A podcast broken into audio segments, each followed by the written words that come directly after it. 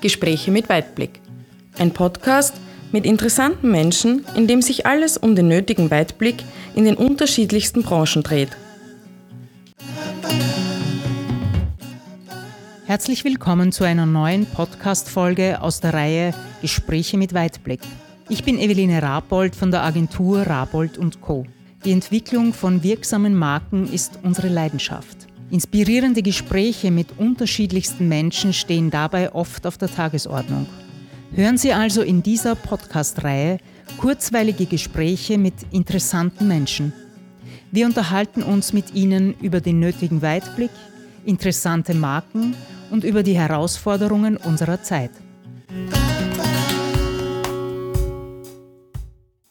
Das Wort Regionalentwicklung ist schon seit geraumer Zeit quasi in aller Munde. Doch was bedeutet das und wer ist wirklich dafür zuständig oder sollte sich angesprochen fühlen? Was macht nachhaltige Regionalentwicklung aus? Was braucht es für Rahmenbedingungen?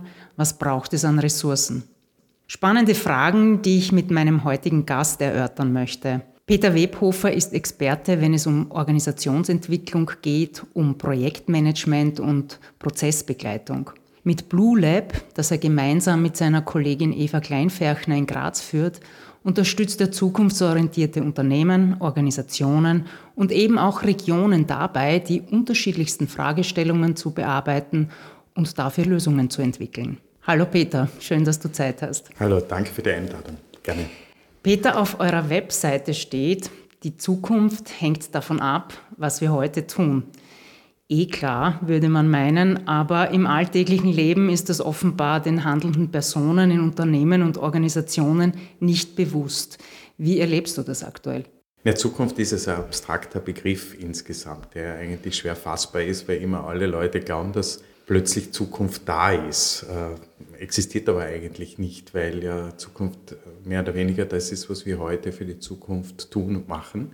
Und äh, da erlebe ich momentan schon äh, ein bisschen an eine Veränderung auch in dem, wie man auf Zukunft oder wie, wie man mit, mit Organisationen, Einrichtungen oder auch in Regionen mit Zukunft umgeht, weil die Themen, die dort auftauchen, schon sehr relevant sind. Also ob das Abwanderung in Regionen ist, ob das die Veränderung von äh, Wertemodellen von Mitarbeiterinnen und Mitarbeitern äh, sind. Also die Themen, die heute ähm, schlagend werden, die unterscheiden sich doch deutlich von denen vor 15 bis 20 Jahren. Ja. Ich habe teilweise den Eindruck, es ist jetzt ein Stück weit ernster und wichtiger geworden, dass man sich um die Zukunft von seiner Region, um die Zukunft von seinem Unternehmen kümmert. Das heißt, ein intaktes Zukunftsbild oder auch das Interesse an einem solchen äh, Zukunftsbild und an der aktiven Gestaltung der Zukunft ist wichtiger denn je, würde mhm. ich jetzt einmal mhm. sagen. Und ähm, in der Regionalentwicklung ist es sicher äh, eines der wichtigsten Themen. Wie äh, nimmst du das in dieser Arbeit, wenn es um Regionen geht, wahr? Gibt es da so ein intaktes Zukunftsbild oder ist es wirklich noch so im Entstehen? Ich glaube, Zukunft kann man immer schwer fassen äh, äh als Zukunftsbild. Ich denke mal, so ein Kriterium für ein wirkliches äh, Zukunftsbild ist die Frage, wie viele Menschen teilen das in meiner Region? Also wie viele, oder auch Organisation, wie viele Menschen in einer Organisation oder Region sind äh, in der Lage, die Erzählungen, die Narrative einer Zukunft ähm, zu spüren, zu erleben, zu spüren, wo, wo sich eine Region hinentwickeln könnte, wie diese Region in fünf, in zehn Jahren ausschauen könnte, welche Entwicklungen, welche Potenziale dort genutzt werden können. Und ich glaube, das ist so oft ein bisschen der entscheidende Punkt, wie viele Menschen einer Region denken das oder spüren das oder denkt es ähm, ein Beraterinnen-Team oder ähm, drei Leute aus dem Gemeinderat und der Rest äh, ist nicht in der Lage, in dieses äh, Zukunftsbild irgendwie mit einzustimmen und, und das zu spüren. Das heißt, ähm, entscheidend sind die Personen, mhm, die da beteiligt sind. Ähm, mittlerweile gibt es ja Institutionen, die Regionalentwicklung betreiben. Äh, politische Vertreterinnen mhm. und Vertreter reden über Regionalentwicklung. Aber wer schlussendlich äh, müsste sich angesprochen fühlen und sollte wirklich mitarbeiten? Also ich glaube, möglichst viele. Ähm, es gibt natürlich strukturell eindeutig definierte äh, Punkte, also ob das regionale Politik ist, ob das Regionalentwicklungsvereine sind, äh, ob das auch Initiativen sind, die sich das zum Auftrag gemacht haben. Das sind sicher die Gruppen und die Bereiche, die sich über die Zukunft Gedanken machen müssen, ja, per Definition. Und dann äh, gilt es, äh, möglichst viele Menschen mit an Bord zu nehmen und in so einen gemeinsamen Entwicklungsprozess auch mitzunehmen, weil spürbar getragen, umgesetzt werden muss Zukunft immer von allen. Äh, und je größer dieser Gap ist, desto unwahrscheinlicher wird es natürlich. Und es gibt ja unzählige Beispiele, wo es wunderbare Zukunftsbilder und Beschreibungen gibt und man letztendlich in der Umsetzung relativ wenig findet. Und ähm, oft erstaunt ist, ähm, wie die Hochglanzbroschüren von dem, was man vor Ort erlebt, sich eigentlich unterscheiden. Und da ist so der Schlüssel, äh, es muss schon ähm, ein Team, eine Gruppe an Menschen geben, die ein gemeinsames Anliegen haben, die sagen, wir wollen was für die Region, in einer Region. Und die müssen dann in der Lage sein, über Parteigrenzen, über äh, Akteursinteressen hinweg äh, Menschen an Bord zu nehmen und sie zu begeistern für das, was in Zukunft möglich sein könnte. Mhm. Ähm, dazu ist es aber wahrscheinlich nötig, diesen Menschen, die sich beteiligen möchten, vorab überhaupt zu erklären, was ist es jetzt Regionalentwicklung, mhm. wenn man davon redet. Mhm. Was ist es?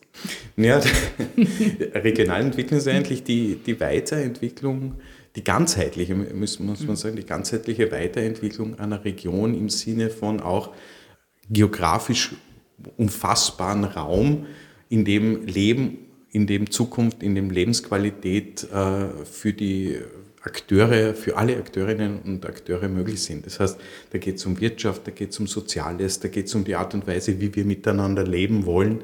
Und es geht vor allem auch um die Art und Weise, wie jetzt diese neuen Themen und Herausforderungen von der äh, gesellschaftlichen, ja, sagen wir, Polarisierung in einzelnen Gruppen und Segmente bis hin zu äh, dem großen Thema des, äh, der Klimaveränderung, wie man sowas in einer Region auch miteinander konstruktiv, zukunftsorientiert auf den Boden bringt und das mhm. entwickelt. Weil eines ist klar, von alleine passiert es in den seltensten Fällen. Also Region braucht schon äh, einen speziellen auch Fokus, einen Blick, Menschen, die für eine Region was machen und die Region im Blick haben. Sonst äh, bleibt es oft eine Beschreibung von schönen äh, Claims, die man so liest. Ne? Das liest man dann, das ist die Region für und spüren tun wir es eher weniger. Wir haben jetzt gehört von dir, die, die Menschen sind wichtig, ich muss viele Menschen einbinden. Mhm. Wie findet man diese Menschen? Mhm. Das ist, glaube ich, so eine Schlüsselfrage. Wie findet man diese Menschen? Da, da gibt es viele äh, Zugänge und, und ich glaube, ganz wichtig ist, dass es nie diesen einzelnen Schlüssel gibt, äh, um, um, Menschen irgendwie einzubinden und zu begeistern. Grundsätzlich ist schon einmal wichtig, äh, wenn man so Vorhaben in der Regionalentwicklung oder in Organisationen jetzt letztendlich sehr ähnlich äh, angeht, dann müssen die Menschen diese Einladungen, die sie da kriegen, äh, tatsächlich ernst meinen.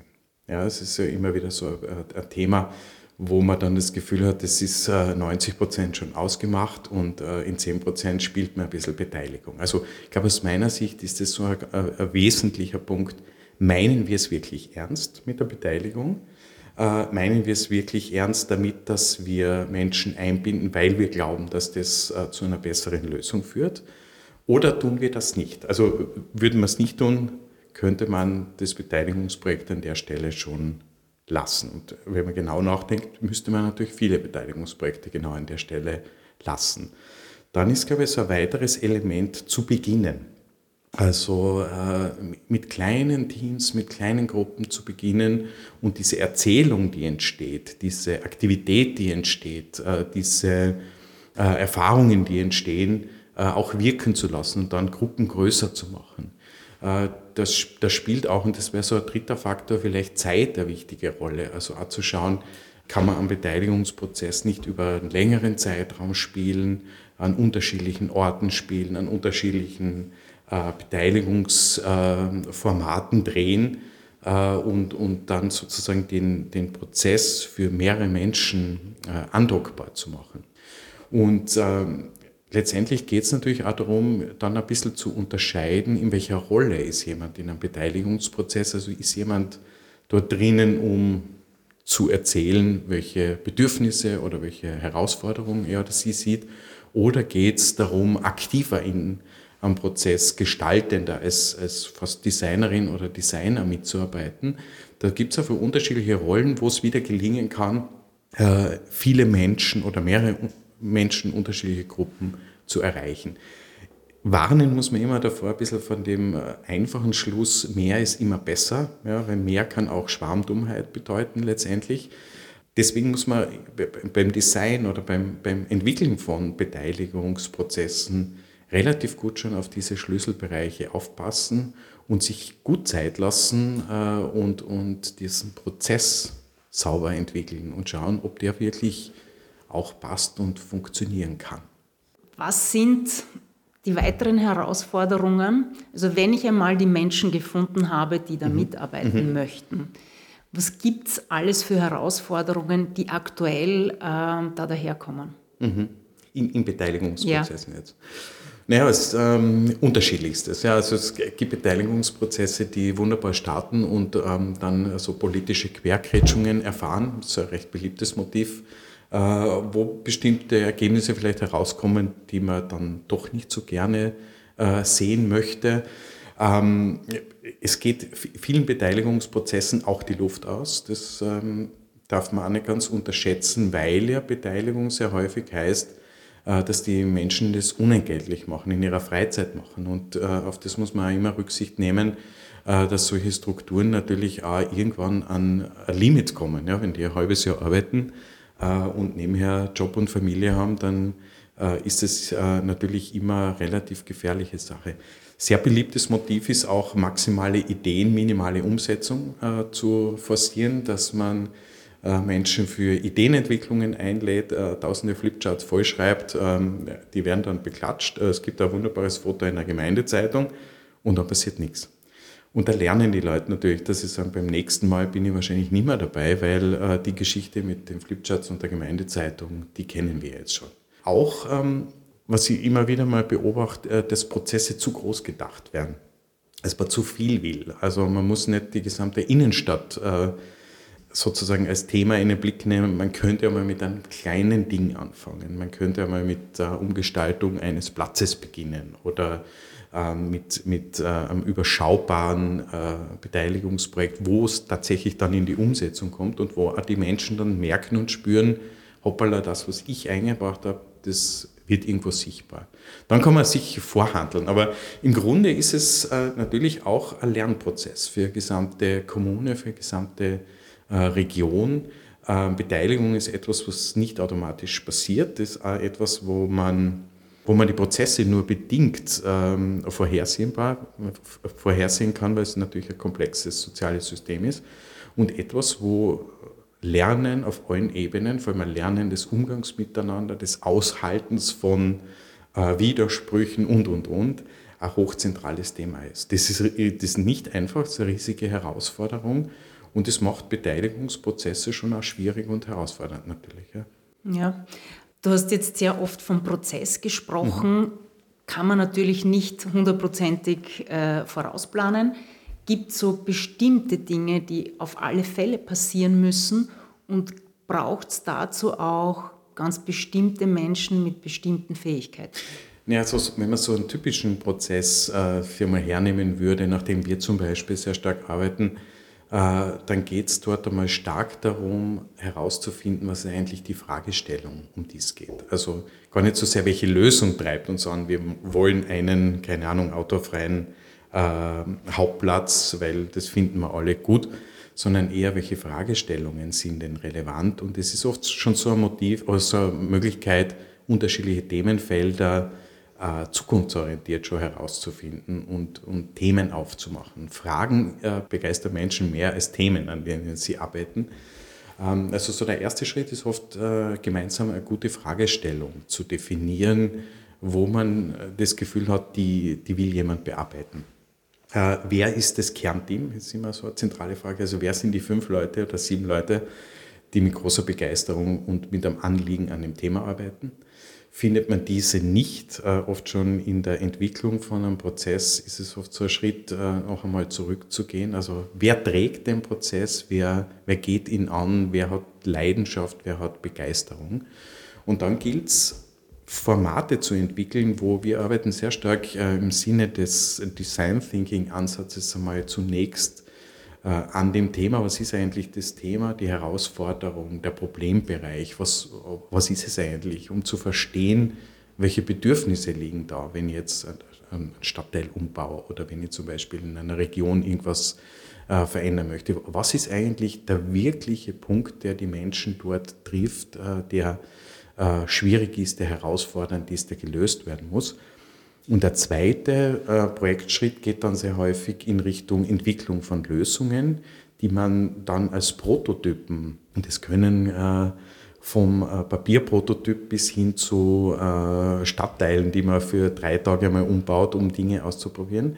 Also die Prototypen entwickelt und diese Prototypen dann wieder mit den Menschen weiter testet und weiterentwickelt. Und für all diese Phasen braucht es eigentlich unterschiedlichste äh, Personengruppen und unterschiedlichste auch Kompetenzen und heißt auch, dass nicht unbedingt alle an allen Punkten dabei sein müssen. Ich kann wunderbar an kleinen Stadtteil testen mit den Leuten, die da gerade durchgehen, um mit ihnen ins Gespräch zu kommen und, und sozusagen Dinge weiterzuentwickeln. Oder kann mit einer Kerngruppe, wenn es um Entwicklung geht, äh, sehr schnell etwas am Punkt bringen und das entwickeln. Also es braucht unterschiedliche äh, Kompetenzen. Eine Kompetenz ist sicher die, ähm, in die Entwicklung gehen zu können, also entwickeln zu können, ja, Dinge am Punkt zu bringen und weiterdenken zu können, Neues integrieren zu können und aus eins und eins grün zu machen. Und die zweite große Kompetenz äh, heißt zuhören, nämlich verstehen, worum es wirklich geht, was wirklich die Anliegen sind, was wirklich die Bedürfnisse und, und Needs von, von Menschen sind, die jetzt in einer Region zum Beispiel leben und, ob das, und das zu hinterfragen, ob das wirklich stimmt oder ob es in Wirklichkeit noch mal um andere Dinge geht. Hm. Also es sind so zwei ganz große Kompetenzen. Und natürlich Freude und Durchhaltevermögen. Also jetzt entwickelt sich keine Region, kein Unternehmen, äh, wenn man nicht eine bestimmte Leidenschaft und Freude an dieser Entwicklungsarbeit hat, weil es wird sehr schnell äh, aufwendig und es wird auch immer wieder mal sehr schnell mühsam, wenn äh, beispielsweise Widerstände kommen oder wenn äh, Lösungen so nicht da sind. Und diese Widerstände und diese, dieses Ungemütliche gehört aber ganz dringend auch zu so einem Prozess dazu, weil sonst kratzt er oft nicht an den wirklichen Themen. Mhm. Ähm, aber um das auszuhalten, wird es wahrscheinlich einerseits leidensfähige Politiker und Politikerinnen mhm. brauchen. Die brauchen wir sowieso. Ja. Und andererseits äh, Menschen, die von außen kommen, die nicht verstrickt sind, mhm, oder? Mhm.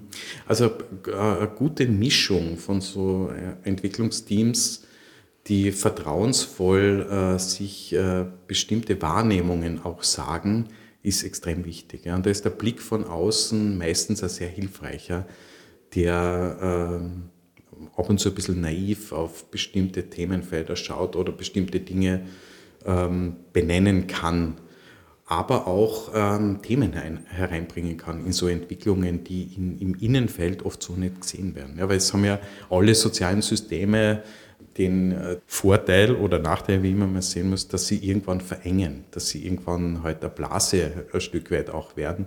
Und es ist auch in Regionen so. Ja. In Regionen gibt es bestimmte Geschichten über das, was war und wo wir herkommen. Und es gibt auch bestimmte Geschichten darüber, was eigentlich möglich ist.